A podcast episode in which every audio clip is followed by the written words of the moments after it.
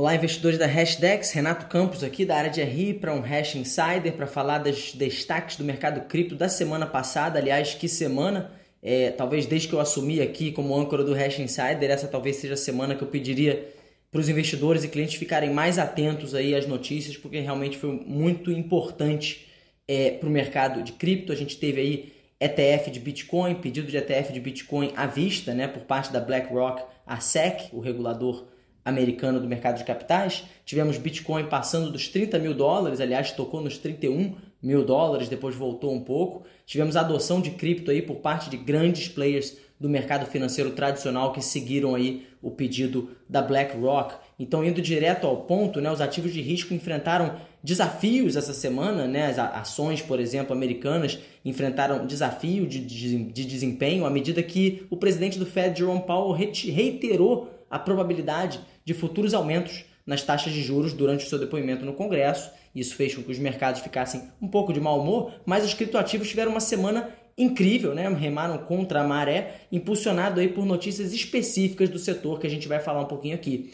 Com isso, o Nasdaq Crypto Index encerrou a semana que terminou ontem, domingo, dia 23 de junho, com uma alta de 12,8% em relação à semana anterior, impulsionado aí principalmente pelo Bitcoin, que teve um aumento de 14,5%, como eu falei, passou dos 30 mil dólares e nesse momento que eu gravo o Hash Insider para vocês na segunda final de tarde, sustenta esse patamar de preço, enquanto o Ether subiu 8,9%. Esse aumento foi impulsionado, como eu falei, pelo pedido da BlackRock por um ETF de Bitcoin à vista, mas também pelo crescente interesse de outros players do mercado financeiro tradicional no mercado de criptoativos. Vamos falar sobre isso. Mas antes, vale destacar que a dominância do Bitcoin em relação ao valor total das criptos já ultrapassa a marca de 50%, então o Bitcoin representa mais da metade do valor de mercado é, dos criptoativos. Isso aconteceu pela primeira vez desde abril de 2021 e pode ser importante, já que o Bitcoin, que é o ativo de maior valor de mercado aí por uma boa margem, geralmente lidera as altas do mercado.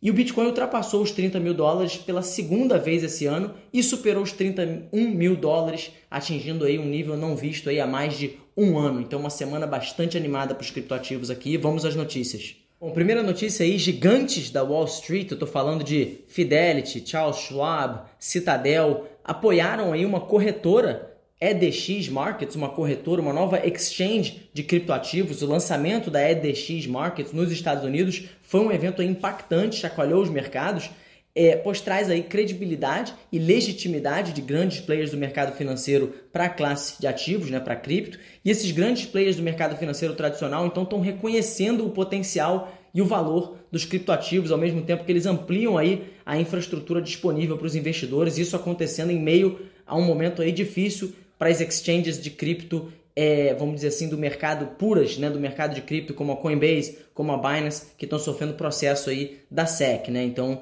os players do mercado financeiro tradicional já reagindo e tentando tirar aí uma casquinha do mercado de cripto. É outra notícia muito interessante também que mexeu positivamente com os mercados. O presidente do Fed, Jerome Powell, disse em depoimento que cripto, abre aspas, parece ter um futuro duradouro. Né? Ele disse isso no meio do movimento de adoção de grandes instituições financeiras, nas notícias que eu estou passando para vocês agora. É, o presidente Paulo expressou um otimismo em relação ao mercado de criptoativos ao afirmar, então, que as criptoativos parecem ter um futuro duradouro como uma classe de ativos e que, abre aspas, consideramos as stablecoins como uma forma de dinheiro, ou seja, as stablecoins, aqueles tokens lastreados em dólar, como uma forma de dinheiro. Isso foi durante o seu depoimento na quarta-feira. Uma outra notícia bem legal: o Deutsche Bank entrou com um pedido na Alemanha para realizar custódia de criptoativos. O maior banco da Alemanha, Deutsche Bank, está seguindo os passos de outros importantes players do mercado financeiro tradicional ao solicitar uma licença de custódia de ativos digitais na Alemanha. E isso vai permitir que eles ofereçam serviços a investidores institucionais e individuais. Então, o Deutsche Bank não está ficando para trás aí em relação a outros players do mercado financeiro tradicional. É, e aí, uma notícia super legal que saiu agora no final da semana passada, a SEC aprovou o primeiro ETF de futuros de Bitcoin alavancado, que surpreendeu um pouco o mercado, dado que ela está processando é, algumas exchanges é, é, tradicionais do mercado de cripto, né, a Binance e a Coinbase. ela aprovou um ETF alavancado de contratos futuros de Bitcoin que está prestes a ser lançado na Chicago Board Options Exchange sob o ticker aí BitX, né, trazendo um novo produto para o mercado de ativos digitais nos Estados Unidos, em meio a esse momento que ela está processando as duas principais exchanges de criptomoedas, então um sinal até positivo do regulador americano em relação a cripto, ou Bitcoin especificamente. É, a gente outra notícia bem legal de adoção institucional, o JP Morgan está usando a sua cripto JP Morgan Coin, né, a JPM Coin, que a gente falou sobre isso aqui no Hash Insider algumas semanas atrás, e está usando a JPM Coin para pagamento corporativo em euro. Né, tá usando então JBM Coin, tecnologia blockchain para facilitar a liquidação de pagamentos em euros. Esse avanço é importantíssimo para investidores de cripto, pois evidencia a crescente adoção e integração das cripto é, e blockchains pelas instituições financeiras tradicionais, o que pode aumentar ainda mais aí a utilidade e o valor dessa tecnologia. E eu deixei a última notícia mais importante para o final. Essa notícia foi o principal fator da boa performance dos criptoativos na semana passada. Então, a BlackRock, um dos maiores investidores do mundo, né, um dos maiores investidores institucionais do mundo, é, pediu aí, fez um pedido de, de ETF de Bitcoin à vista nos Estados Unidos, lembrando que lá só tem o ETF de futuro de Bitcoin, e logo depois Wisdom Tree, Invesco, Valkyrie, Bitwise seguiram a BlackRock e fizeram um registro aí também de pedido de um ETF spot de Bitcoin. Isso aí pode atrair uma variedade mais ampla de investidores individuais, investidores institucionais nos Estados Unidos e seria um passo importante aí da adoção de cripto é, nos Estados Unidos e por parte de investidores institucionais. Bom, agora algumas notícias legais aqui da Hashdex. É, o nosso CEO, é, num artigo para o site Pensions Investments, é, colocou um artigo chamado Encontrando a alocação correta de cripto em um portfólio tradicional. Vou deixar o link aqui para vocês. Nosso CEO Marcelo Sampaio abordou uma nova fórmula projetada para determinar a exposição adequada aos criptoativos com base no apetite por risco de cada investidor. Ele destacou como a gente pode obter ganhos significativos nos retornos ajustados ao risco, né, o Sharp, ao substituir um pouco de ações por criptoativos. E isso resulta aí num aumento até de 0,05 até 0,25 no índice Sharp.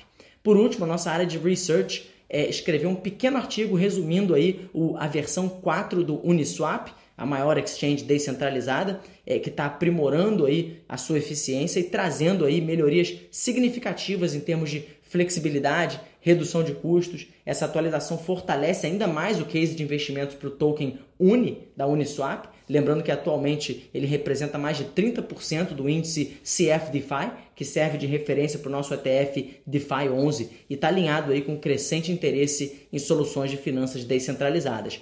Bom, eu fico por aqui nesse denso e importante é, edição do Hash Insider. Caso tenha qualquer comentário, só mandar aí uma mensagem para gente via o canal que você recebeu aqui, o Hash Insider. Tenha uma ótima semana.